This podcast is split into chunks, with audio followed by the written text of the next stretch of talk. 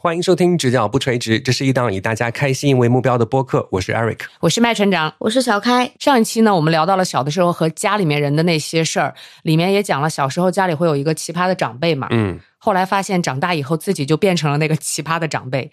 我们主要的奇葩方式就是。居然到现在都是独身一人，跟当年那个奇葩的长辈是一样的。是的，那今天我们歪到哪里去呢？不知道从什么时候开始，独居生活的朋友变得越来越多嘛，所以每天都会在社交平台上面看到很多的讨论：一个人生活到底好不好？一个人到底可以生活到什么时候？就是一个人的爱与痛呗，爱多还是痛多还是恨多？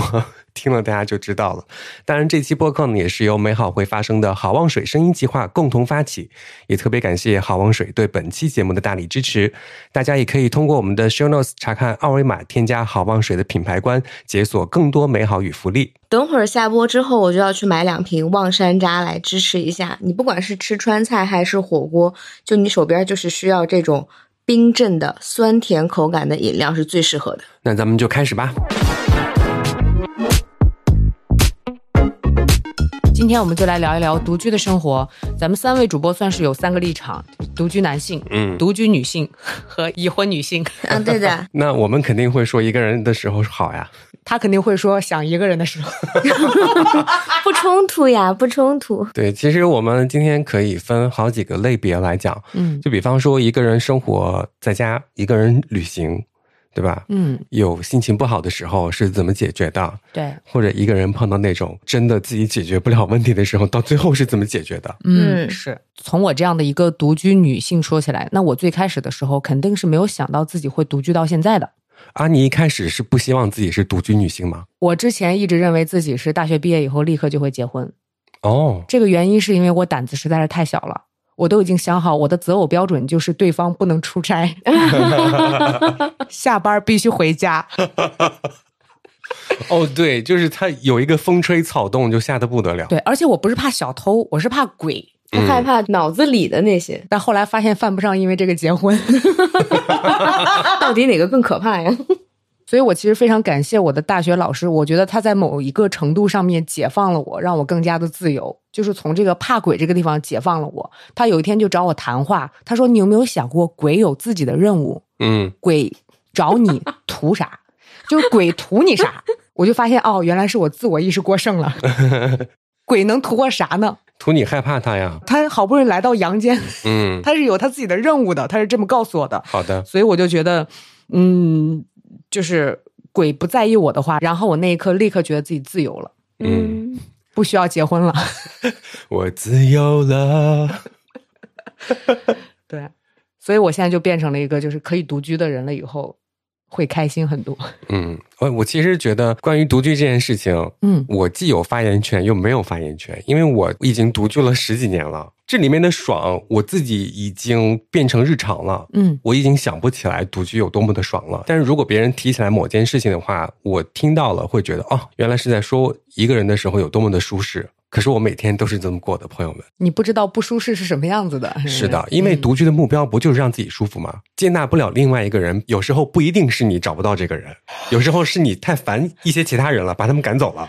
昨天的时候刚好跟朋友喝酒。他喝多了，他对我说：“我能不能去你家住？”我说：“嗯。”嗯，我突然意识到，我是一个只能独居的人。对啊，你现在让我想这些独居的好处，我可能一个都想不起来，就是没有办法列举给大家。但是这么多年已经过来了，就是非常的舒适。对，就比方说，我每天下了班之后呢，下班那一刻就点好外卖。我点外卖的这个地点呢，都是我家楼下。然后拿起外卖回到家，就是我的个人的空间和时间了。我想干嘛就干嘛，刷自己爱看的剧，演到不好看的时候我就随意的跳，不想看的时候随意的关。对对，这就是一个人的爽的地方。然后在沙发上睡着。哎，对，真的，最近因为这个太忙了嘛，嗯，连续两天 在沙发上睡着，睡就睡呗。对，因为如果你不是独居的话，你可能没有办法在沙发上睡着。嗯，可能要有一些责任。哎，我都不敢说了，你自己说的，你有责任的啊，你责任感还挺强，这个人。麦传的意思是有人会叫你，还是回屋睡吧，别着凉，是这个意思。但是他，你看他立刻就担起了责任。他说的这个就是关于一个人在家非常爽，然后包括有朋友提出想去你家，我听过一个非常类似的故事，是郭麒麟和毛不易，他俩在私下里是特别好的朋友。然后呢，有一次上应该是蔡康永跟小 S 的新节目的时候，就问郭麒麟说：“毛不易有没有去过你们家？”他说：“没有，都是我去毛不易家。”因为我发现毛不易他们家有点乱，所以我害怕他去了把我们家弄乱，我就不让毛不易去我家。然后他说我的好朋友，我就会打电话说来找我玩吧，我真的太无聊了，我一个人太无聊，来找我玩吧。我朋友坐下超过二十分钟，我就会开始示意他说咋还不走？是不是有那种感觉？就是独居习惯了之后，你的一些个人习惯是不被放大，以及不被自己检视到的。对，就好像刚刚他说这个故事一样，我如果家里来客人的话啊，如果他抽烟的话，我会时刻的关注烟灰缸。嗯，因为有些人他弹烟灰啊，他就是不好好弹，啊，他就是弹不到烟灰缸里，你知道吗？我湿巾就准备好了，嗯但是又不好意思擦。就如果他的一切的准则都按照我自己居住时候的准则来做的话，这一切都是可以接受的。哦，但我你刚才说检视的这件事情的时候，我以为，比如说我一个人在家生活惯了，嗯，我自己家里面是什么样子我也知道，但是所有去过我家的人都会说，你的那个桌子上摆的也太满了。嗯，我不想听到这样的话，我就不会邀请别人去我家。哦，就是咱们这样互相检视下来，就是我发现了个人习惯的一些问题。嗯就比如说每次来录播客的时候，你坐我家沙发都把沙发罩弄得很乱。啊，你告我呀。我自己在家一星期，这个沙发罩都不会乱，我在上面睡两觉都不会乱，他一来就乱了。我等一下就再去踩两脚。这是不是独居的一个那种平常发现不了的点？独居的人会比较严格。嗯，对，因为平常嗯我们就发现不了，就是自己身上会有这样毛病。嗯，这就是为什么不让大家去我家录播客，为什么不去你家录播客？因为我不会调鸡鸡。说的跟我会调似的。以后都去小开家录播客。我还挺会邀请人是吧？就这么定了。来，其实我想说一下，就是独居生活的一些注意，我觉得男生跟女生注意的应该会很不一样。嗯我自己列举了一些，比如说门口的地垫儿不可以买的太女性化，嗯哦，你是不是就完全不会有这种担忧和想法？我没有这种想法，但是我把地垫儿撤了，因为我发现我们这个楼上的保洁每次拖地的时候都不会绕开地垫儿，然后你的地垫儿会变得非常的脏。嗯啊。然后包括每次艾瑞克说我找师傅来家里面修什么东西，嗯，或者你之前说过宜家的那个故事，我敢和师傅在我家吵架。对我们是完全不敢去想这件事情的。家里面如果有那些物业的师傅来修一些东西的话，我尽量会是我爸我妈刚好要来，嗯，我实在必须要修的话，我会把大门是开着的，嗯就方便我跑，哦做好最坏的打算，或方便我喊人楼上楼下能听见你也会叫朋友帮你修啊？啊。对，就你家的灯，我也是换过的呀。我现在已经可以自己会换了。我前两天刚把我们家那个马桶垫儿又紧了紧，哦，把它拆掉再紧一紧。这等小事儿，我也是前两天刚上淘宝上面 跟一个视频学会的。那我跟你讲，自己在家的乐趣还有另外一种，你看哪不顺眼就尽管拆。因为有一次啊，我把我们家那个洗脸池就徒手拆掉了，后来发现真的有点装不上了，我就一直装到早上七点钟，爽在哪儿了呢？爽在想干嘛干嘛。爽在他没有办法责备别人，你知道吗？是的，因为那个洗脸池是这样的，装好了之后呢，它每一次都会存那么一毫米的水，哦，我的天呐！然后我就觉得不行，嗯，这个洗脸池没有装平，然后我就把它拆掉了。现在装多少水？现在装三毫米吧。还不如喝了呢，太气人了。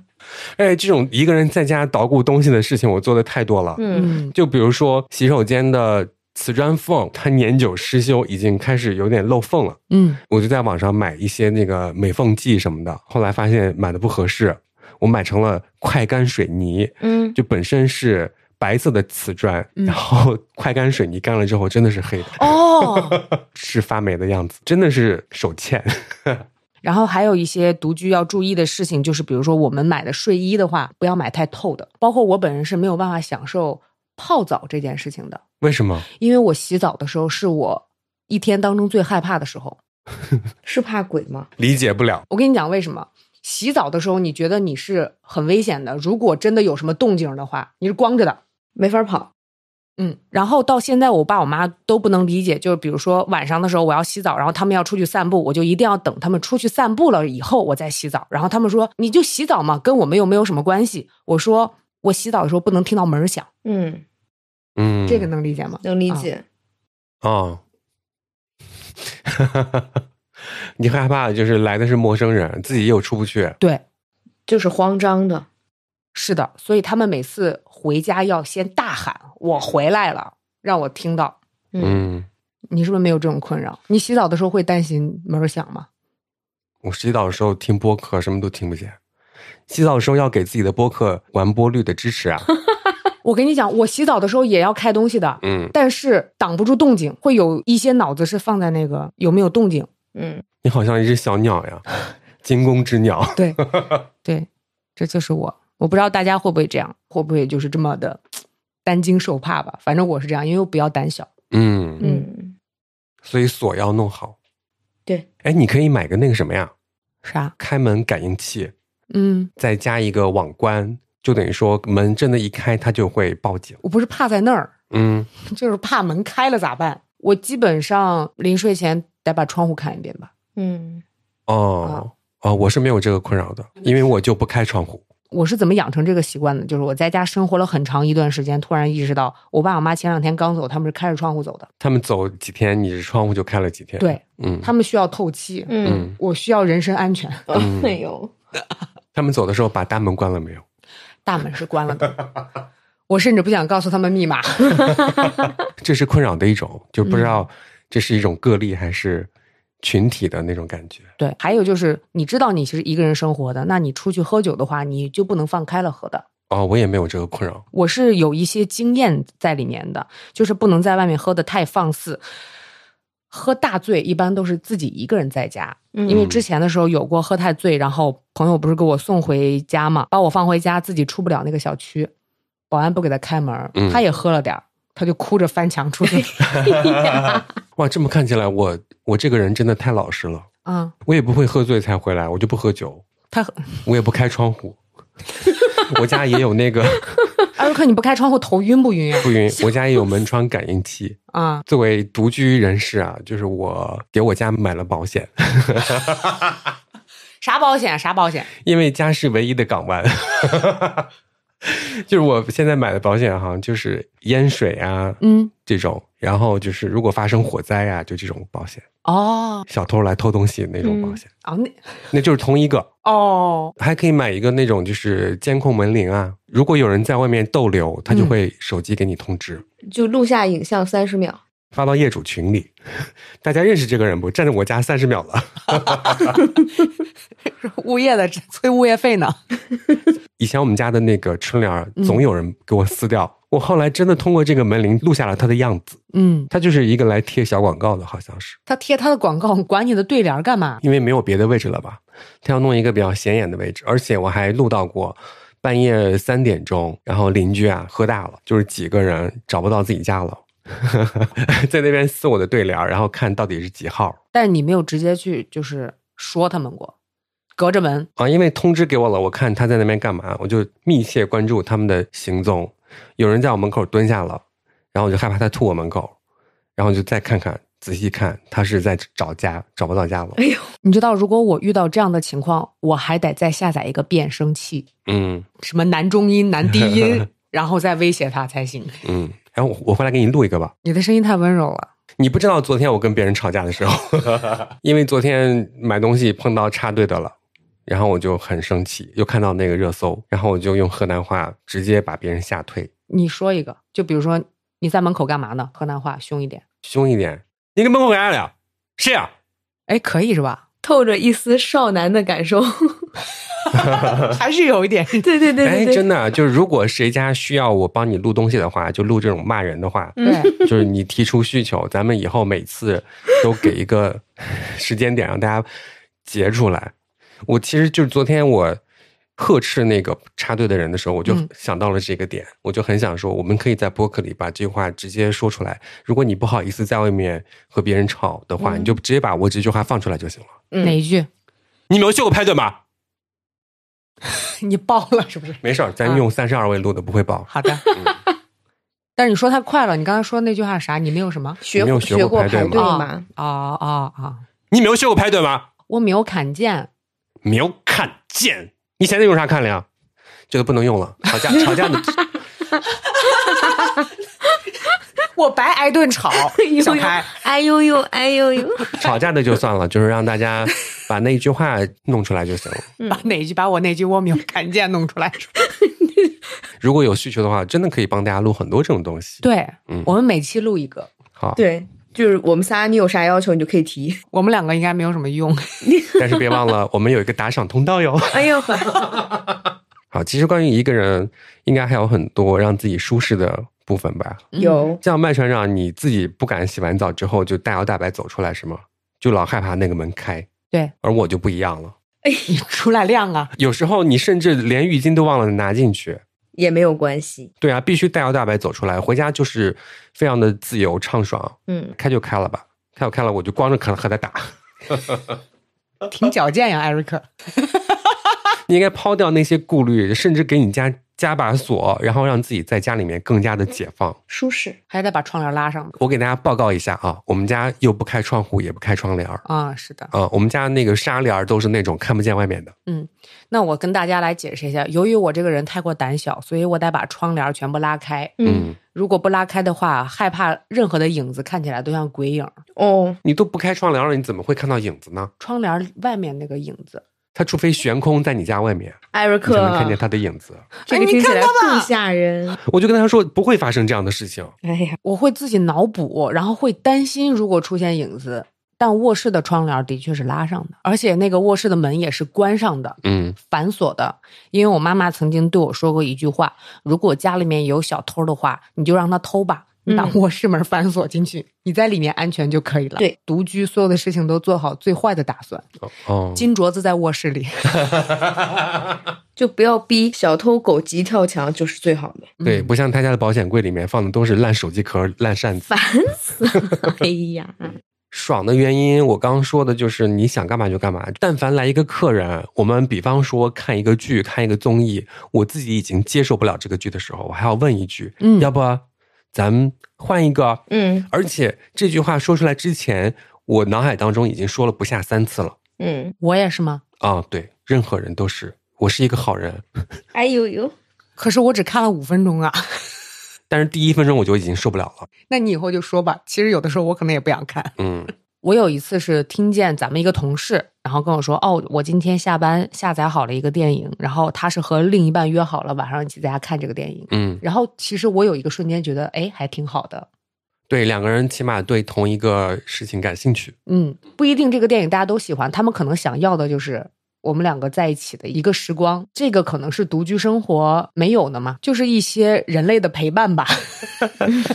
比如说给小开推荐一个电视剧，他可能会说：“我先下下来，然后我们要找一个时间，我跟另一半一起看。”嗯，会比我们多一个这样的步骤。不会，就是你给他推荐电视剧，他也不会看。怎么会这样？我给你们两个推荐了电视剧，你们两个都没有看。怎么会？我看了，我也看了。嗯真的不一样。嗯，我下载好了，你看了吗？那我知道是哪个了，可是我没看。你想吧，你先吵谁？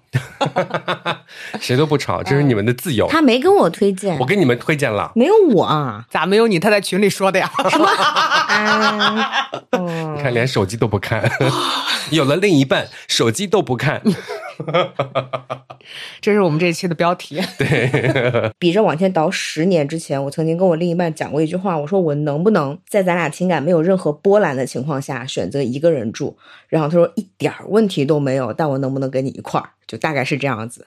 我真的很想一个人待着，我觉得很舒适。我明白那个舒适有多诱人，然后多一个人在家里，你或多或少都会占掉空间跟时间。你是在向下兼容我们俩吗？我说我感受没有那么差，就是在被剥夺了空间跟时间之后，但他总是要有所牺牲的，尤其是小孩儿。我真的很喜欢这个小孩儿，但偶尔也会恨得咬牙切齿。他今天把我遥控器泡在了水里，我去的时候我都愣住了。我说你在干什么？他说妈妈，它有一点脏。你说你也不能打他，对，你能说什么？他在帮遥控器洗澡。哦，还挺贴心的。对呀、多么贴心的一个孩子呀！艾瑞克，你的遥控器拿过来，你试一试。不要洗舅舅的遥控器，洗你家的就行了你。看你家遥控器脏的，舅遥控器不脏。对，舅舅遥控器只有自己用。就是我，我就天灵盖啪的一闪，我心说你别吵他，他没有恶意，就是，但是真的很生气。打了爸爸一顿是吧？你为什么要把遥控器弄脏？这种事儿数不胜数，你没办法。给我们一个完整的双休周末的话，那这样的两天你会怎么安排？啊、那我当然首先是要谢谢领导了。我会选择一天给自己做一顿饭，然后剩下那一天能不起床就不起床，嗯，不会让自己做特别累的饭。我就只会给自己做一斤白灼虾。怎么了？吃多久？吃多久？嗯，吃一顿一斤一顿，一顿啊？对啊，你在干嘛呀？我不知道他为什么问我吃多久。一斤啊？啊，一斤没多少，五百克。我一斤是往少了说的，艾瑞克，我一般是一斤半，他为啥要这样？因为我不做饭，对这个概念没有很充分的了解，其实我也不怪你，一斤半的确是挺多的。我可能就不会做任何的计划，就想干嘛就干嘛。因为我现在也是这么做的，不管放假几天，吃好喝好就行了，想吃什么就吃什么，想喝什么就喝什么。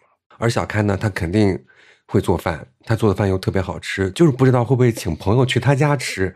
我们可以畅想一下这个周末怎么过吧。哎，你等一下，不是已经畅想好了吗？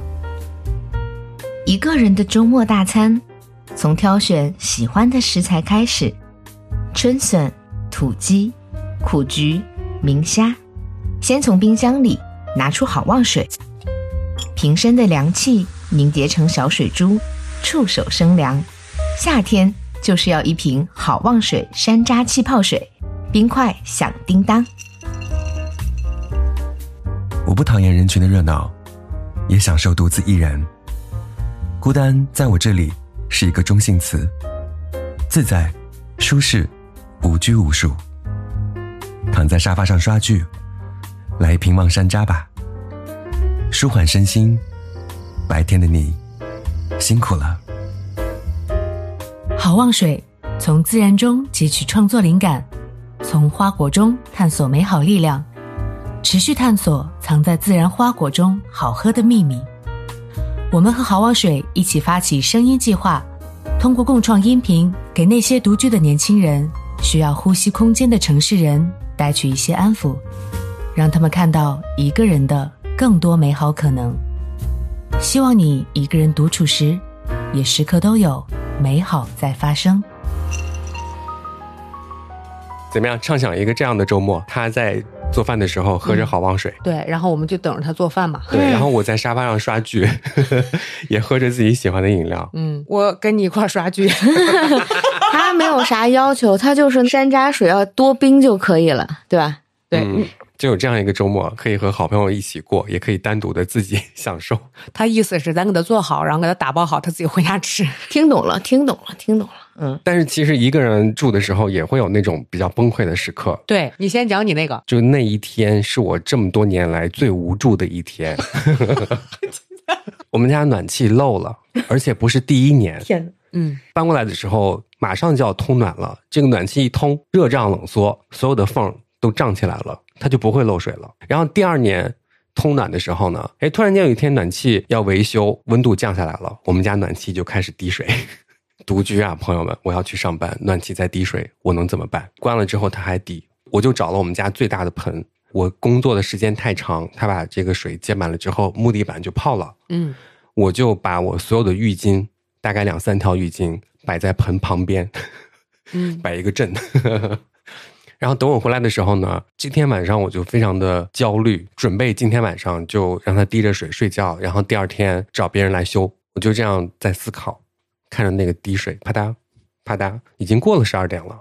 我现在有点饿，我今天为了这个暖气担惊受怕了一整天，不管是精神还是身体都备受煎熬。我要吃个夜宵，当时好像还没有那个什么外卖啊什么，还没有那么发达。我就想，反正肯德基离得不远，那我就去吧。好，正准备去吃肯德基的时候呢，不知道怎么回事啊，那个脑回路就想说，今天这个暖气它漏了，我们家水管还好吗？多余问。对，当这个念头浮现在脑海当中的时候，我就想，那我去把那个水龙头的总阀门关掉吧，然后再出去。双鱼座爱幻想，知道吧？以免水漫金山，去摸了一下那个 总阀门，嗯，手刚碰到那个阀门的时候，不要九十度嘛，刚转了大概两度，就噗，水龙头爆了，朋友们，天哪！水龙头它真的爆了，是我的第六感吗？还是怎么回事儿？你这叫啥第六感呀？这叫自找苦吃。第六感是告诉你不要碰那个水龙头。客厅暖气在滴水，嗯厨房那真的是水流如注，那个力道强呀，就没有办法反应，你只能手摁着那个眼儿，我就动不了了。那这怎么办？我能摁一夜吗？天哪！然后现在脑袋急速的运转，哎，我在网上看到过，如果家里的水龙头爆了之后，你应该找一根一次性筷子把它掰断，外面包一层抹布杵进去，嗯，就能把它塞住。你看他天天都在看啥？这就是因为一个人住，你什么都要看，然后脑海里就浮现了这样一个知识点，我就任由它刺水，然后就站起来找一次性筷子。天哪，我们家没有一次性筷子，哎呀，当时还好家里面有那种竹筷子，那个肾上腺素已经到顶点了，嗯我就大力，知道吗？就是一下把筷子就掰断了。出奇迹了，你看。对，然后就找一个抹布，然后往里杵，嗯杵不进去，因为我看不到，嗯它在橱柜的最底层，我看不到它，就现在脚已经湿了。嗯，我当时想哭的心都有了，就想说算了吧。肯德基也别吃了。哎呀，当时脑子里面根本就没有吃饭这个东西了，有失落，有焦虑，有肾上腺素，然后当时一个念头就是算了吧，就像爱情一样，你看，对，不要了，这个家不要了，重新装，就水都快到脚面了，我就想哦，还好我手机里存的有物业电话，赶快给物业打电话。没想到物业都是二十四小时值班的，我真的没想到。嗯。然后他们就来把我们家的总闸关了。嗯。啊、但是那一夜我也没有睡，我真的太焦虑了。天一亮我就想我要去建材市场。后来我发现啊，就当时我买阀门的那一家，他是因为当时没有这个货了，他帮我在别家调的货，他家是真的，但是别家是假的，哦，哦，所以那个总闸就是一两年就坏掉了。拖着疲惫的身躯逛了一整天，然后晚上去台里上班，哎呀，就那种感觉啊，你知道吗？就是一个人最无助的时候，那是我真的这么多年以来最无助的一天。都赶一块儿了。对，而且到那之后呢，你发现一个事实就是阀门拆不下来，他需要重新把暖气再安装一次。当天就把水管修好了，但是暖气依然没有弄好。而我呢，是一个实践性非常强的人，嗯，我就在找原因，它为什么要滴水？是不是那个什么生料袋或者那个麻线太少了？不是，都很多。后来啊，我就拿那个就是大的管钳，我们家什么都有，然后拧了一下那个暖气的阀门儿，嗯哎，怎么那么松啊？哦，啊！然后把它拧紧了之后，十几年过去了，天哪！也可能是因为第一年通暖了之后它胀开了，啊，嗯然后第二年没有再去固定一下。嗯，好险呐，差点因为这个就结婚了，还好拧紧了。结婚有什么用？结婚你在家看着是吗？对你刚才不是说这个是独居崩溃的瞬间吗？嗯然后我就在想，多一个人会好吗？好不了，多一个人就多一个人崩溃而已。他帮你掰筷子。筷子说：“你俩真烦。艾瑞克，我觉得多一个人是这样的，多一个人，然后你说，哎，不知道这个水龙头，那个人说别管这个水龙头，我们去吃肯德基，这你能躲过一劫。嗯 所以朋友们，通过这件事情，我们要记住，记住物业电话，嗯，物业都是二十四小时的。对，如果你们家物业不是二十四小时的，投诉他。不给他交物业费。嗯，把物业电话存到手机里。对嗯这是得到的一个 知识点。我现在讲完之后，我整个人都虚的。我发现有很多人会对单独一个人去做一件什么事情，把他的不好或者是不舒适面放大。因为我爸妈都要回姥姥家过年，然后那是我唯一一次没有跟他们一起去。我妈急疯了，我妈说：“你咋能一个人留在这儿呢？你一个人谁给你做年夜饭？”我说：“我不需要年夜饭，我就吃快餐，我就很开心。说来说去，他们终于答应了。然后呢，就变成了三十儿当天下午开始打电话说你今天晚上吃什么？小姨问完舅舅问，舅舅问完姥姥问你准备的什么？我说麦当劳。到晚上快十一点的时候，就互相发过年祝福的时候，问我说那个哪天能出来吃饭？我说我随时，我一个人在郑州过年。然后这个时候一个电话就过来了，说你现在来我家吧，咱一块儿那个过十二点守岁。我说为什么？他说咋能一个人在家呢？过年不能一个人。我说能啊，我快乐的不得了，我在看电影。他不能理解，他说那个我妈包了什么，比方说珍珠糯米丸子吧，饺子现在马上下锅，我现在开车去接你。我说我不用，他觉得我是客气，我是真心觉得自己很舒适，但对方是一片好心且不理解的，他觉得我好可怜，虽然是好意，但也过度解读了。其实不光是一个人过年，整个大环境对一个人生活就会抱以同情心。不必呀、不必呀、你即使回老家过年就什么的，当你回来自己独居的这个空间的那一刻，这个门一开，整个世界安静了，仿佛到了纳木错国家公园。记名字记得可以啊。因为之前去那儿旅行的时候，你真的可以听见自己的心跳，那个声音安静到这种程度。每次过年回来都是这种感觉，哇，这个世界太安静了，我要马上开始追自己的剧，或者是玩自己的东西。我印象深刻的一次过年是，大部分人都要就地过年的那一年。嗯，我们在春节联欢晚会结束了以后，打开了 Zoom，啊，大家互相都不认识。赛博过年，我觉得最有意思的是，到底是谁想起来的？每个人口述自己走秀啊，你还记得吗？朋友们是这样的，因为本人特别喜欢听的一个播客是 Nice Try，Nice Try 有一个听众群，嗯在一开始的时候，现在好像也在坚持啊。就最早的时候，我们是每一个周六的晚上都要开 Zoom，然后每个人分享自己的 Happy Hour，嗯，就那样子。大概是一九年还是二零年的时候，有时候甚至啊，就从晚上一直聊到第二天早上，聊一整夜的那种。我们还有什么卡拉 OK 比赛呀，嗯还有什么就是比方说模仿用港台腔报新闻呀，就那种，啊，就特别好玩，就是听众自发的。对，然后那个就是赛博春节联欢晚会，每个人要说我自己身穿的是什么什么什么，我的背景音乐是什么，我迈着什么样的步伐，我走到哪儿的时候转了一个圈儿，然后摆了一个什么样的 pose，我再回来，然后又在哪儿做了一个飞吻，你知道吗？全是口述的。对，我觉得这个节目非常精彩。有一段时间密集的参加这个 Zoom，嗯，就听别人开心，自己就挺开心的。然后就听着听着谁出去买外卖了，就那种哦，跟直播生活一样。然后我觉得这个也算是一个独居的好处，因为如果你家里面有其他人的话，你就不好意思走秀。对呀、而且他们是这样说的，就比如说我今天打扮的主题就是像 Beyonce 一样，嗯走在哪儿，然后开始抖肩，就类似于这种，你知道吗？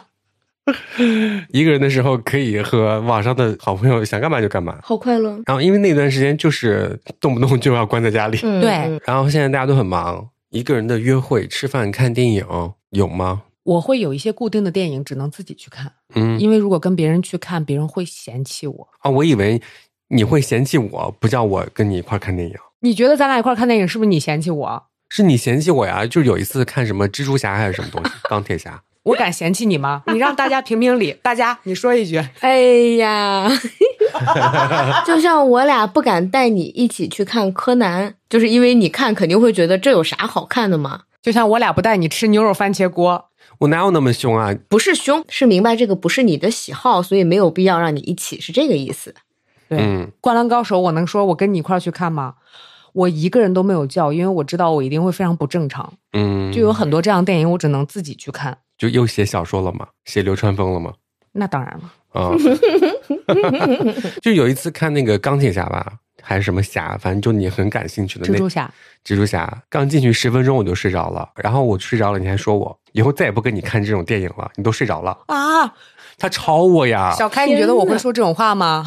艾瑞克，我唯一记得你就是非常认真的看电影，是工作场看《如果爱》吧？我太爱在电影院睡着了。朋友们，就因为以前是那种看什么提前点映什么的，我都能睡着。嗯，有一次我就记得非常印象深刻，那两个电影真的都不好看啊，《三枪拍案惊奇》和《三枪拍案惊奇》和和一个什么电影？三枪拍案惊奇，快气死了，被点了两次。那你为啥只点人家？是，是那一个连名字都记不得的那种，林志玲演的，在某一个沙漠里面的什么故事？那不知道。是不是还有周杰伦呀？啊？那两个电影是连续播放，起码三到四个小时吧，嗯，我就睡了三个小时。我跟你去看的几部电影，你的评价还是比较高的，嗯，《欢乐好声音》，然后还有一个《奇迹男孩》嗯，哎呦，鸡男孩真的，哭的嘞。啊开场七分钟，他已经泪眼滂沱。我跟你讲，真的接受不了这种小孩的电影，嗯，奇迹男孩真的会哭，从头哭到尾。我怎么觉得奇迹男孩不适合你去看的呀？你第一场不是跟我一块儿去看的，嗯他第二场没哭，因为第二场中文配音，这不是没法说吗？可以说呀，可以说是吧？嗯我们是跟另外一个同事，然后一块儿去看的，然后那个同事说这有啥好哭的？然后艾瑞克就很生气说，因为你没选对场次，对，配音那么假。对他配音把那个整个一个状态全配错了。嗯，还有一位朋友留言说，一个人看电影真的太爽了，非常可以释放情绪，想哭就哭，即使不是什么泪点。然后，比方说，当时作为压力巨大的高中生，每天郁闷的气氛，真的很想哭，却又哭不出来的时候，害怕别人看到。放假就自己去看了一个电影，好像有一幕是放烟花，姐妹相拥一片祥和之类的，他就爆哭。嗯，一个人看电影也非常可以提高沉浸度。他说，作为一个哈米，《神奇动物在哪里》上映的时候，专门买了和朋友分开的座位，跟他说我要沉浸式体验我的魔法世界了啊！果然，在影片刚开始的时候，《哈利波特》同款的片头曲响起的时候，会动的报纸出现的时候，然后男主用三人组同款魔咒时，我当场捂嘴痛哭，就完全沉浸的怀念那些骑扫把上课的日子。嗯，但是如果和朋友一起看电影，就要 hold 住，对，因为开灯之后呢，被对方看到自己红着眼睛，就会觉得稍微有点尴尬。所以和朋友一起看的都是商业爽片儿或者是搞笑片儿。不知道大家会不会有这种感觉？啊，非常有这种感觉。我也有这种感觉，你啥感觉？因为我本身就是一个你知道吗，情绪就很敏感的人，嗯就很爱哭嘛。直角不垂直第一哭就是我嘛。嗯然后看电影的时候特别容易哭。刚刚不是也说到，呃，看那个《奇迹男孩》的时候，嗯我从第一幕就开始哭。嗯小孩儿好像一上来说我有一个梦想，I have a dream。嗯，又开始了。他在节目里大概讲过三次这个电影，没有一次是不从这句开始哽咽的。啊，就 艾瑞克，我本来还想讲我哭的事儿呢，我这会儿哭出来了，那个，而且这会儿纸呢，你自己把纸扔哪儿了？不知道，啊，在后面哭吧。就是那个镜头是从他卧室的壁纸开始的。嗯，卧室的壁纸是一个宇航员，是太空，对，然后说他的梦想就是出去。那你为什么哭啊？你又不想出去，你天天都在家里待着。因为他长得和别人不一样。因为他长得和别人不一样，艾瑞克说，他这句话每次都说不成。嗯，唉他害怕，于是他就 他就戴一个宇航员的头盔出去。对，然后他上学的时候也得一直戴着那个头盔，嗯，第二，而且那个小男孩现在已经长大了，演这个奇迹男孩小男孩长大了，长得特别像蔡少芬。嗯，我在逗你，我也想逗逗他，让他别哭了。然后那个电影呢，我就从壁纸哭到最后，嗯，对，我带了两包那个纸巾，二十张，然后哭到最后没纸了。那里面真的有很多幕都特别想要哭。我还记得是小朋友跟他妈妈说：“因为你爱我，所以嗯你说我的好都不算数。然后妈妈说：“因为我爱你，所以我说的最算数。哦，就是每个人记住的这个点不一样，我记住就是那个开头。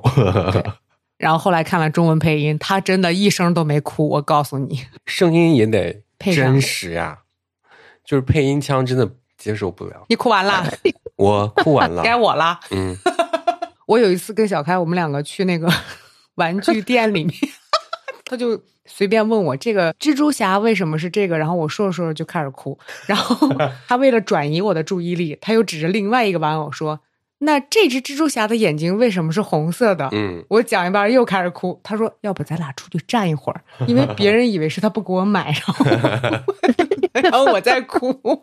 所以还得一个人去。对，哦，他说的这种尴尬，我当时就哭的时候也能嗯感受出来。我控制了，还能哭两包纸巾呢。嗯就是不控制的话，真的就不行了。对，所以有的时候有一些电影，你真的要么就是跟真的对的人去看，要么就是自己去看。咱们不是聊一个人的事情吗？对，就是稍微的扩展一下啊。嗯，认识太多人，他们就是不能一个人吃饭。你是不是特别容易一个人去吃火锅？也不是很容易嗯，啊。我收回这句话，我非常容易。之前的时候，因为没有小火锅，所以不是很容易。但是现在有小火锅了，我特别喜欢一个人去吃小火锅，嗯因为我跟别人去吃过，他说你吃的也太多了。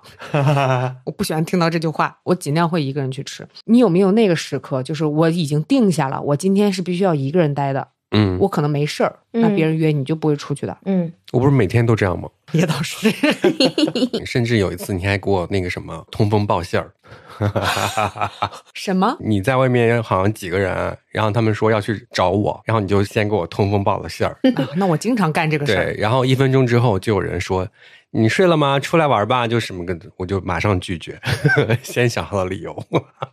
说到那个孤独的尽头，孤独的等级，哎，对，十级孤独是一个人做手术，嗯，那我就好死不死一个人去做过手术，那也叫手术，反正那一次是我演上长了一个麦粒肿，半个月它都没有消掉，我就觉得这不行，必须要去医院了。然后那个医生给我看了，他说呀，你这个再不来，它就会长穿。他说如果长穿的话，那这一块肯定会留疤的。嗯哦，他那个眼科医院吧，本部在马路对面，眼科在马路这边。哦，然后在这边看完之后呢，我要去本部交钱、化验、抽血，嗯，就是你做这种加引号的手术之前都要测什么 HIV 啊、什么乙肝呐、就这种。嗯，然后拿到结果了之后呢，就开始做这个所谓的小手术，其实很快，大概总共十分钟嗯就好了。嗯，一个人嘛，就是孤独的等级第十集的时候，我当时也真的脑海里面就浮现了这个话题，我就觉得我这个眼睛真的非常的难受。闭着眼的时候，它非常的磨，我就问了医生一个非常蠢的话，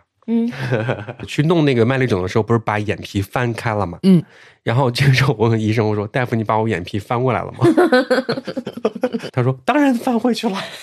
你在质疑我的工作能力吗？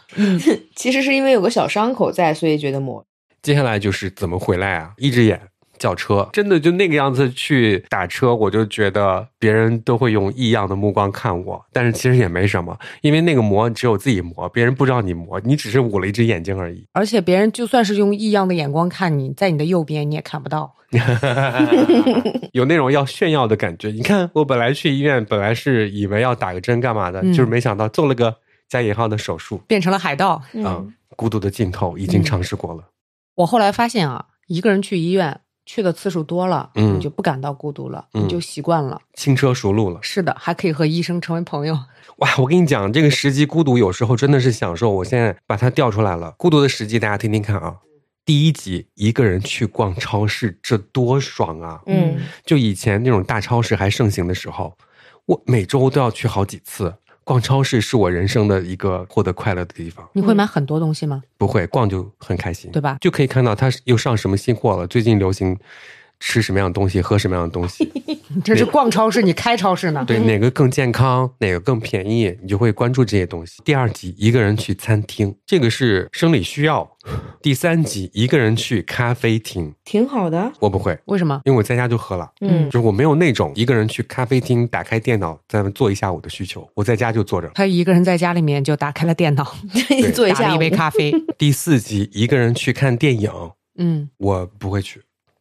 你没有一个人去看过电影是吧？嗯嗯嗯，哦，电影在我心里面完全没有社交性质，电影反而是我的一个独处的时光，因为我会选择最后一排的角落，嗯。灯都黑了，那还是你自己的嗯一个小环境，那我之所以现在很少一个人去看电影，就是没有你喜欢的电影。对，就是没有我喜欢的电影。如果有喜欢的，我也会去看，嗯去买票看。对嗯第五集一个人去吃火锅，嗯，，OK 的，我吃过一次大火锅，那个时候还不流行在对面放娃娃。，对的那家店，嗯嗯，那个时候自己去吃，他真的确认了五六遍，你真的是一个人来吃吗？我真的很生气。嗯，我觉得那个时候他的服务并不好，很冒犯，对吧？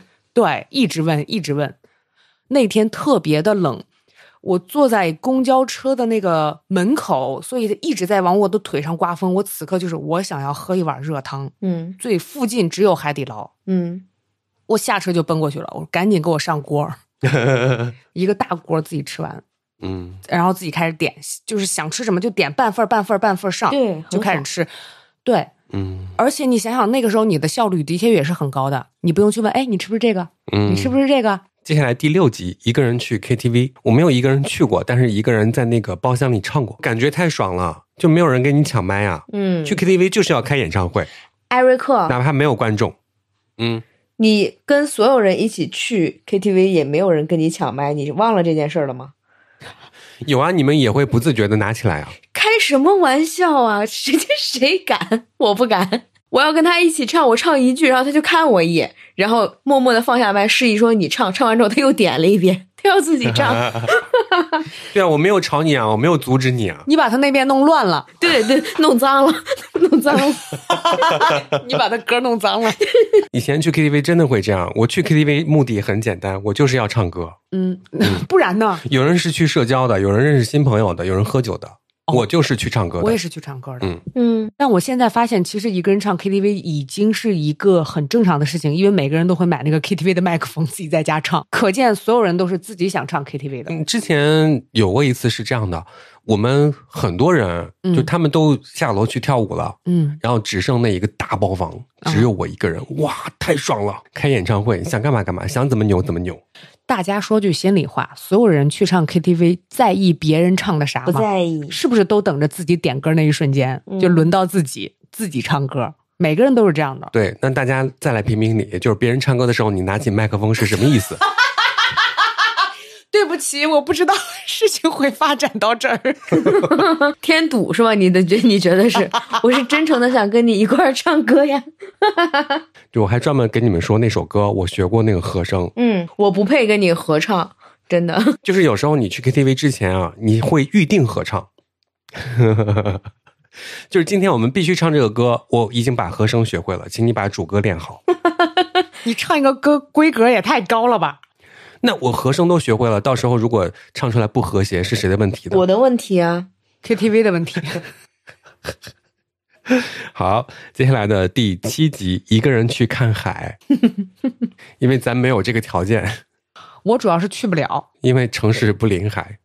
如果临海的话，可能会发生这样的事情。我有过一个人去寺庙，我觉得很有趣，它的建筑跟那个氛围我都很喜欢。但是一个人去比一群人或者两个人一起跑到那个寺庙去要舒适，它好安静。郑州其实有这样子的景点，而且你还是可以进去免费抄经的，放松你的身心。好，接下来呢，到了第八集，一个人去游乐园。我说句心里话，就是你现在一个人去游乐园没法去，嗯，不是太远了，因为我前段时间刚去过那个环球影城，我其实自己是没法去的，你需要跟你的朋友搭班嗯，两个人要有不同的分工，他买票，你订酒店，嗯，而且这样的话更划算一些，嗯，酒店太贵了。那是因为环球影城太贵了，游乐园不单指环球影城 和迪士尼。你啥意思？方特是吧？对，那 我也不想去啊，主要是。就我觉得，嗯嗯，没必要一个人去游乐园是吧？几个人也没必要。嗯，就青少年时期，我想起来，我有过一个人去，类似像水上乐园，就是这种地方，我愿意去，是我真的很想玩那些设施，我会去。长大我不会去。嗯，第九集一个人搬家。我本人就是希望我自己此生不要搬家。嗯，我一听到搬家两个字，我头都是疼的。我觉得还是把水管修好，不要搬家。你觉得呢？我那天已经想到这一层面了。你觉得是搬家还是水修水管？修水管是吧？对，搬家我也不行，一个人搬家太痛苦了。你起码叫个朋友啊。你就算是请了搬家公司也不行。嗯，现在有那种非常有细节的搬家公司，就帮你打包好、打理好的，分门别类的那种。但你给我搬到那边再给我拿出来吗？还？啊、哦，那还可以。挂好。那个很贵啊。嗯，是这样的，一个人搬家，他的孤独感很少，他就是麻烦。嗯、对，就是累。嗯，。对，嗯那第十集一个人去做手术。嗯，你刚才已经说了一个人做手术嘛？嗯我是一个人打过那个免疫球蛋白，打到嘴上，嗯嗯，你的嘴肿的跟梁朝伟的那个嘴一样，你知道吧？嗯然后那个嘴里面那个口水是一直在往下滴，你就只能低着头等着 口水全部流完。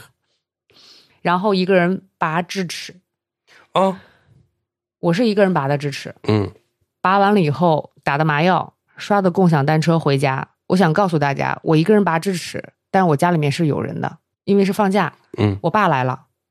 我回到家，我爸蒸的大闸蟹，哦，其实更孤独，对吧？对，哎，那我拔智齿，你陪过我一次，小开陪过我吧？你拔那么多次吗？我拔了三次，嗯，有一次我在，有一次麦川在，对，有一次我自己去了，嗯，嗯，就没想到和麦厂长去那一次历时很长。对，你吓到了吗？那天还好拔的不是我，但是你知道，你坐在那个等待室的时候，你听到里面是叮叮叮叮叮叮叮叮咣咣。真的可以听到啊！对，我说这凿啥呢？这是凿我呀！哇，因为那个智齿真的很难拔，就那一天那一颗智齿，我估计拔了一个小时吧。当时预定的是拔两颗，嗯，然后第一颗拔了一个小时，第二颗，朋友们，你猜多长时间？嗯，三秒。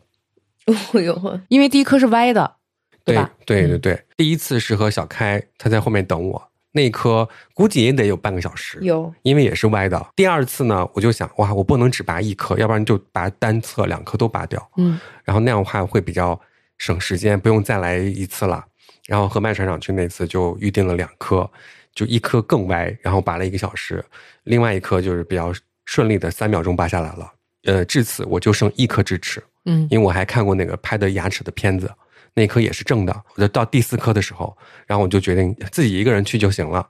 那天刚下班之后是一个双休日，我就想啊，反正也不耽误上班，然后就去了吧。下了班之后就去拔智齿，哇，那一颗拔了一个半小时。啊，片子上看着是两个牙根，就拔出来之后是三个牙根，哦反正就是片子刚好挡到了一个，你看不到。哦然后医生那边哇一直拔一直拔，我陪他去的那次，他还得输液，因为他流太多血了。而且那个时候我跟他不熟，就是还没有养成一些默契。他那个嘴又张不开了，他就一直在跟我说话，嗯我听不懂，我就一直啊啊 我现在跟你说话你都听不懂。啊，然后他就吐了一口血，他真的吐。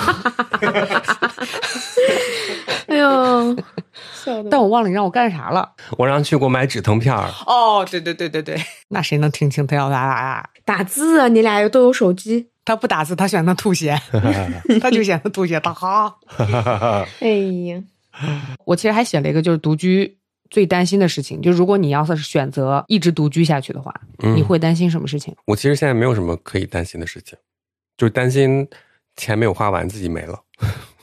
有我呢，还有我，我会担心，就比如说，会不会在某一个年龄突然觉得太孤独了，然后投降？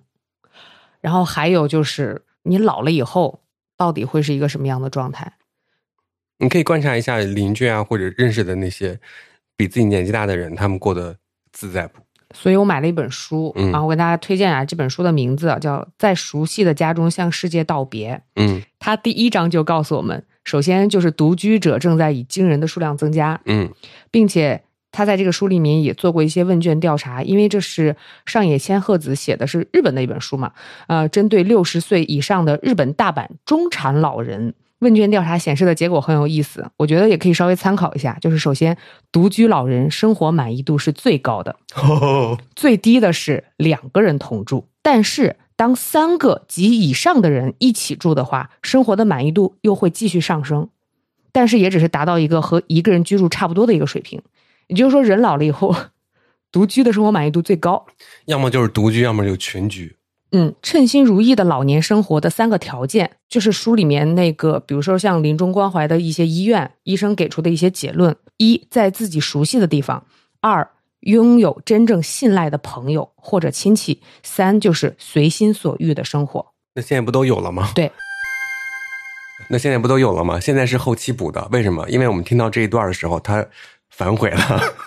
我觉得没有啊，信赖的朋友，我不值得你信赖吗？你虽然值得我信赖，但是你年纪大了。你不是说不能骂人吗？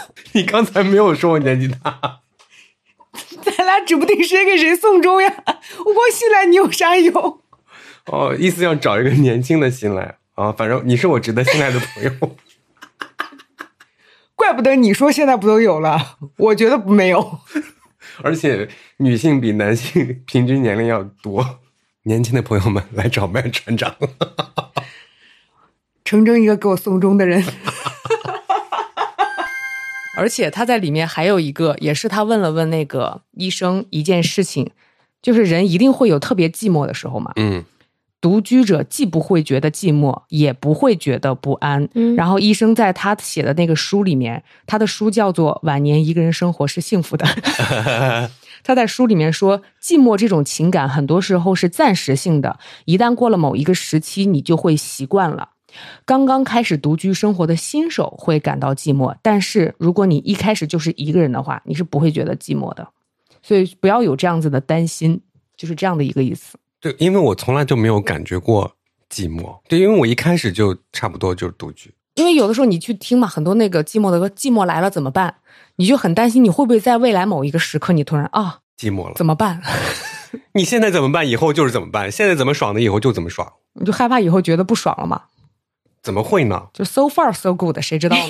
嗯，就是能够让你不爽的，就是其他人就是来搅乱你的生活。嗯，你能够让你不爽的就是别人拿走你的麦克风吗？不是，就是别人把我沙发罩弄乱。哦，是吗？哇，那你适应一下吧，反正以后每周都会有一次。哎，这个跟分手是翻着的耶。嗯，嗯，就是你谈恋爱分手完那一刻，你的身心是无比的愉悦和轻松的，因为你重回所谓的自由。嗯然后过一段时间，也许你会想，我要不要开始下一段情感？这一听就知道是谁提的分手。对，哎，一个人住这件事情，他在我这儿只会一个人越住越爽。我的感受真的是这样。就是你所见的所有东西都是自己喜欢的，对就是不喜欢的不会弄回来。不会留下来。对，然后以后各种机器都弄起来嘛，就我现在家里面就差一个洗碗机，虽然我不做饭，嗯，我还会担心，比如说老了以后的一些疾病，嗯呃，认知障碍症。如果真的患认知障碍症的话，怎么办？可能有一些时候生活是没有办法自理的。嗯然后他其实在这本书里面也给你了一些解答。他其实还是建议你不要去医院，嗯还是要在自己熟悉的环境里面。嗯然后你可能会需要定期有一些医护人员上门，嗯还有一些就是照顾你的。然后这个时候你还要做的一件事情就是把你家里面所有的东西电气化，不要再有明火了。哦，因为你有认知障碍嘛，就是会进进行一些这样子的调整。这本书就是告诉你，就是你是可以死到家里，对，就是非常放心的在家里面死去的。嗯，我真的幻想过这个嗯，死去的场景，比如说自己死的好不好看，后来想死都死了，管他。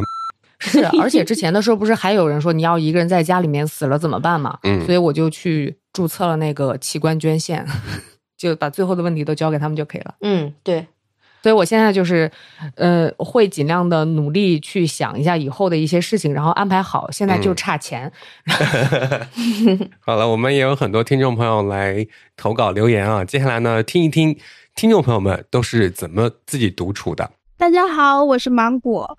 我在北漂的十二年中间，经常会一个人出去玩耍、吃饭。先说旅行吧，我会挑周末的时间，或者多凑一天的假期，凑上三天去附近的城市玩。一个人玩的好处就是不用去太迁就别人的时间和行程。我有一次一天半的时间吃了七个地方。然后还逛了博物馆，去看了展会。但我想，如果是好几个人一起的话，吃七个地方可能就不太现实，会要迁就大家不同的口味呀、喜好呀，再设计路线。那一个人的话就会比较自在。唯一不好的一点就是一个人的食量毕竟是有限的，能点的菜品的数量就会比较少。我们团建去三亚，其他人都是选的比较轻松的观光，我自己一个人加钱，然后选了潜水的项目，把在那个岛上能够自己一个人体验的水下项目全部来了一遍。所以我觉得一个人对我来说是一个比较自由的选项。一个人出去玩是有多么的爽的感觉，我个人是享受不了这种一个人出去玩的快乐了。之前的时候也是一个人去看演出嘛，嗯一个人出去玩，首先你的效率非常高，你不需要去跟别人商量任何的事情，可以把自己的行程安排的很满，也不会出现什么差错。但是你一个人去吃饭，有一件事情就是你没有办法起来去厕所。这个事情我就发生过，因为那次在 KFC 啊，嗯我刚刚把买过的所有东西放到一个桌上之后，我去洗了个手，回来之后就没了。接下来有请梁福歇。刚班组长不是说一个人旅游一个很好的事情就是你可以效率很高的去旅游，但我比较相反，我自己出去玩就是我可以自由的进行一些效率非常低下的旅游。呃，我我刚来法国那会儿，我在南边嘛，图卢兹，呃，上学。然后有一年六月份，就是在旅游旺季之前，从图卢兹开始，沿着蔚蓝海岸线，呃，往左西右东东边走，然后去了普罗旺塞克斯，然后阿维尼翁，然后马赛，然后尼斯。呃，我先到一个地方，然后就住下来。这种玩也是很漫无目的的，就是也不看攻略，就可能去这个街上去走，然后走一条街进另一条街，然后这时候你就会误入一些很现在可能说小众的景点，老的教堂啊，或者一些修道院啊什么的。第二天准备要走了，那你前一天就去找下一个目的地，然后去订那个火车票，然后再订住宿，到一个地方你再继续这样去玩，然后再去继续找下一个目的地。然后等到我有点像流浪到了马赛的时候，捡到了当时的一个前任，然后 对，就是一个恋爱的对象，他是马赛当地人，然后说我可能两三天就要走，他问你下一站去哪，我说去尼斯，然后他说那我跟你去尼斯吧，然后我们就到尼斯，然后尼斯大家知道就是很富人去的一个海滩啊或者度假胜地那样的地方，但是我们玩的比较平民，然后会半夜在那个 海滩上面去散步啊，然后买瓶酒在海滩上面喝。现在想起来是非常浪漫的一件事情，但是当时就觉得很普通、很平常。因为尼斯的海滩不是我们想象中那种，就是呃细沙呀，然后特别漂亮那种。尼斯海滩是那种黑色的石头，就石子那种鹅卵石，然后走的脚也很痛，说实话。但是那天晚上就是呃也没有人，然后就在海边走路，然后喝酒，然后喝着喝，突然放声大哭。我们是两个人开始抱头痛哭，也不知道为什么，我们就变成一个人旅行，变成两个人了嘛。开始之后。就会出现各种问题，发现还是一个人旅行好。后来我要回去图卢兹了之后，呃，他说我跟你一起去图卢兹吧。然后我当时说实话，心中有一丝犹豫，就是我不想要，就是这件事情变成两个人。我还说那来吧，然后去了图卢兹，生活了可能一两个月，然后就分手了。所以可能旅游这个事情啊，还是一个人会比较好，我觉得。嗯，可是你刚才说你旅游的时候效率是很低的，在我看来并不低。哇，这个效率把别人十几年的效率都已经 做到了。我觉得效率很高哦。我觉得就是就是在这种低效率的情况下，就当你无欲无求的时候，宇宙就会给你一些高效率的东西，想不到的收获。对，无欲无求。就是可能等等到现在年纪大，觉得说应该要找一个。一起生活的人的时候，反而很难，反而找不到。就是你不想要的时候，他一定会给你；但是等你需要，就是你可能稍微说我要不要一个人这么多年了，我要不要两个人试试看？然后发现哎，其实找不到了，可能要回到当时那个情况。今年歇年假的时候，我就漫无目的的出去旅一个无欲无求的游。好的，不要做任何的计划，然后回来可能就领证了。嗯，艾瑞克，你笑啥？准备好份子钱吧。我刚刚在想，梁福先说的一切的东西，都是我旅游当中最怎么讲，我自己搞不定的东西。我是可以一个人生活很久很久，但是我自己出去不行，我没有任何的计划，就害怕在酒店一醒来已经下午六点了。你不用害怕，肯定是这样的。然后叫了个外卖。但他出去旅行不是这样的，他出去旅行反而比我们更要，就是愿意多出去一下。对，因为有一次我们去出差，然后到了另外一个城市之后，就想能不能像普通生活当中一样叫外卖，在酒店里待着。是我这么想的。然后艾瑞克说：“都已经来到武汉了，嗯，为什么还要在酒店里面吃外卖呢？我们骑共享单车去黄鹤楼吧。”当时的想法都是来都来了，我从他们家刷共享单车回家，他都会说打车吧。我是出门最难。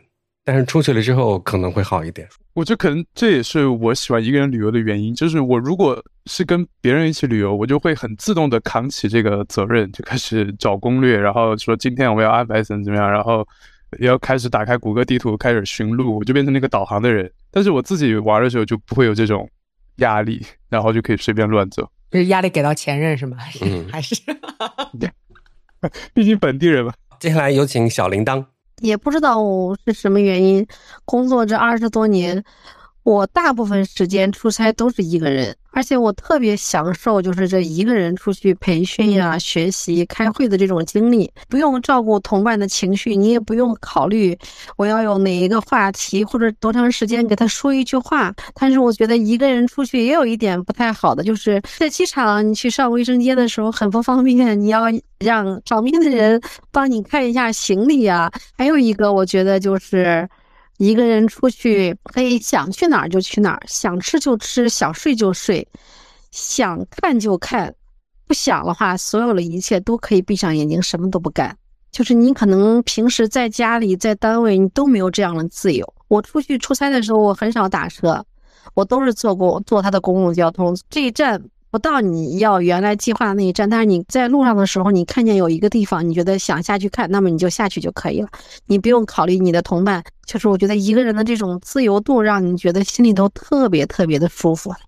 嗯，就不用去考虑任何人的情绪，考虑自己就可以了。我之前也碰到过一个人的行李没有办法放的时候，特别是上学的时候碰到了春运，嗯，我要去一趟洗手间，然后我的那个行李太多了，我就跟旁边卖东西的那个阿姨就说：“我的这个箱子能不能放到这儿？”阿姨当场严厉的拒绝了我。对 对，然后我现在想想看啊，她拒绝的挺合适的。反正就是你要上个厕所的话，就一定要拖家带口去，所有的东西要放到你的那个厕所门口。对，因为他也不知道你箱子里装的到底是什么东西。是，但是我觉得他说的有一点，我特别的同意，就是到一个城市，如果你选择坐公共的交通工具，沉浸式的那个感觉会更多一些。刚才 Eric 说了一下一个人吃饭被收走的情况，我遇到这种情况，一个人吃饭，我会。要么点完餐之后，先让他放在柜台里面。我说我先去下洗手间，或者跟那个餐厅的服务人员要一个立牌，上面会写“请帮忙留好餐”。好的，接下来有请超哥。几十年了，我都没有这么叫过你。被我妈或者你妈说听的时候，就非常有指向性，所以我已经不准备分享什么特别过分的事情了。很多人会提到，呃，包括那个想去吃什么吃什么，想去什么地方去什么地方。那我本人呢，就是特别喜欢吃东西，每个月可能有一半时间也在出差，那绝大部分时间都是当天往返的。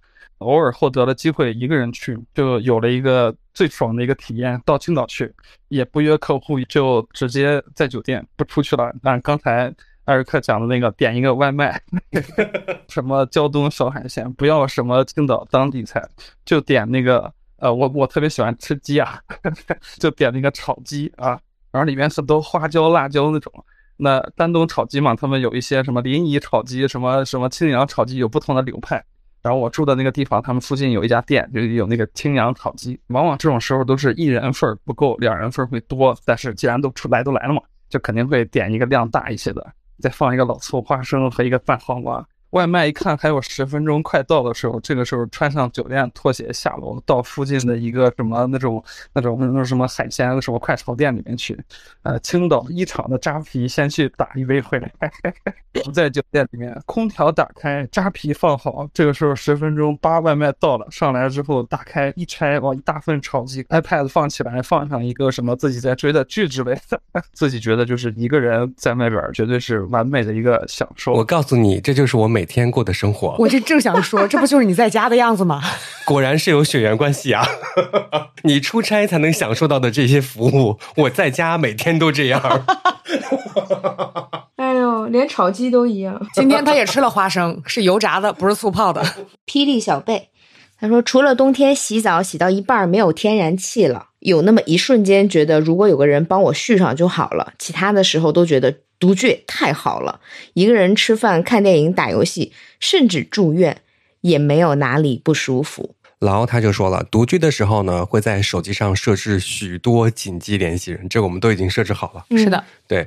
然后他是有一次在卫生间滑倒，就屁股着地，两眼一黑，挪到手机边给朋友打电话。他说，要是十分钟后我没有再打过来，你们就过来救我吧。我们之前的时候还会有这样的一个约定，如果你今天没有发微博。我们就会向你确认一下你今天有事儿没？对，但是现在我真的不是每天都发微博，但没有关系，因为上班都能看见。对，他还说去年那个新冠生病最严重的时候，就连续好几晚被鬼压床。嗯，就有一晚醒过来之后呢，自己爬起来泡了一杯水，拿了一片药，吃好，回到床上躺好，然后开始大哭。就当时甚至希望邻居可以听见，至少这样就有人知道我很难受了。嗯，然后汉他说。如果回来天已经黑了，你可以开一个小灯再出门，这样回家后等待的是暖光，而不是黑暗。还有就是手机要设置紧急联系人，以防遇事摔倒。还有就是谢谢自己的猫。其实我本来还想说一下，就是一个人生活养宠物的事情。我说一下我没有养宠物的原因，是因为我没有办法给它很多陪伴，那对于它来说是不公平的。嗯，哦，那我没有养宠物的原因就是，我觉得一个人挺爽的。你不要来打扰我。对，就是你自由的时光是一定要连猫狗都睡了，小鸟也睡了，然后家里人全嗯睡了、才能算自由时光，猫醒着都不算，它会来撩吃你一下。那知了，知了也睡了。哎呦，然后刚刚这个梦夏十二他说了，这回五一假期我就是一个人在寝室把所有有名的公园都去了一遍，附近的，就特别好。对，然后生生催他说，睡觉的时候喜欢双臂交叉，尽量向背后伸，紧抱自己，这样呢可以幻想出和别人抱在一起睡觉的感觉。那看来他是不想一个人。像我床上有四个枕头，然后后来还是因为就嫌枕头又过多，嗯现在又变成两个枕头。我觉得我的床上已经 算了，我我的床上真的容不下其他人，哪怕是我妈。我前两天想撒撒娇，说妈妈，人家想跟你睡了啦，嗯，我一夜没睡着，我妈也没打呼噜，但我妈是这样的，一个人住的原因嘛，住惯了，睡觉很轻。你睡觉是不是只睡这一半儿我只睡中间呀、啊？嗯是吗？那么大的床，你睡一半干嘛？因为我就是线过不去。朋友们，现在就给大家说一个神器，你没有买那根线吗？我买了，但是我也会习惯性的睡在床边。我现在就是随便翻滚啊，就是左侧右侧都能够着呀那根线。朋友们，两米的充电线准备好。而且我现在想想，我觉得我这个人真的很有病。对呀、我两，我两个枕头并排放，就好像那边真的有个人睡一样，知道吗？哦然后我只睡这一边儿，我睡得跟军训似的，我也不知道为啥。就是还没有完全享受到独居的快乐。好的，接下来这个留言呢，张路一的投稿，我觉得会把两位都吓走，只有我来念大概的故事，看看你们会不会害怕。嗯，就他误以为家里有鬼，好，先走了。你再说下去。但是后来发现是一只老鼠。哦，你也走了吗？你得自己念了，可能啊，没了，完了。都回来吧，念完了。哦，我这边有一个投稿，去年辞职之后呢，专门要给左手做手术，因为里面有一个异物是七岁的时候扎进去的，大概有三公分的一个木条。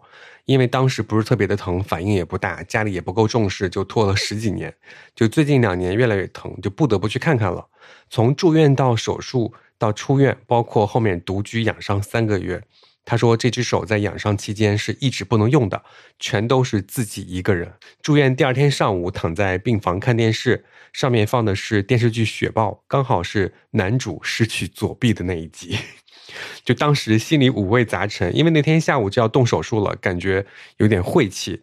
而且男主有他的战友关心，我的家人却一直在打击我的心理状态，就更难受了。手术过程也不是很顺利，但是也成功了。这种成功的喜悦支撑了他带着一只累赘的手独居三个月养伤的日子。他说：“其实这件事情还远不是孤独的尽头。”我就问他说：“孤独的尽头到底是什么？”他说：“人与外界、灵魂与现实隔离开的虚空感。”我觉得人有的时候都会有这样的一个时刻。我之前有看过说，那就是因为在深夜，你白天的时候，如果第二天天气很好，你在阳光下站一站，吸收一下宇宙的能量。心情会好一些。其实看了很多朋友的留言之后，不管有没有一个人的那种经验啊，到最后你会发现，你怎么样让自己开心这件事情才是最重要的。试着更多的让自己去接纳快乐，或者是知道自己怎么会快乐、开心、舒适。其实我有的时候觉得，跟家人或者是跟爱人，就是一起长时间的生活，反而嗯是需要更多智慧的。哦，对，先把自己安排好，然后才可以跟其他人更好的相处吧。就我觉得我们都已经把自己安排的很好了。希望一个人独处的时候，时刻有美好在发生；不是一个人独处的时候，也一样有美好在发生。当然，在节目之外，我们也有更多的美好和你分享。别忘了关注我们的微博“直角不垂直”听众群，详见 show notes。今天的节目就是这些了，再次感谢好望水对我们直角不垂直的大力支持。希望一个人生活的你，每天都可以从生活中发现独处的乐趣。时刻记得宠爱自己，来一瓶好望水吧！也欢迎大家在评论区留言，讲一讲怎么样在独处当中获得更多舒适感的方法，或者是一些开心的事情，让我们读评论的时候和你一起开心。我们会在评论中选十位朋友，每位获得望山楂一箱。那今天就这样吧，拜拜。拜拜。拜。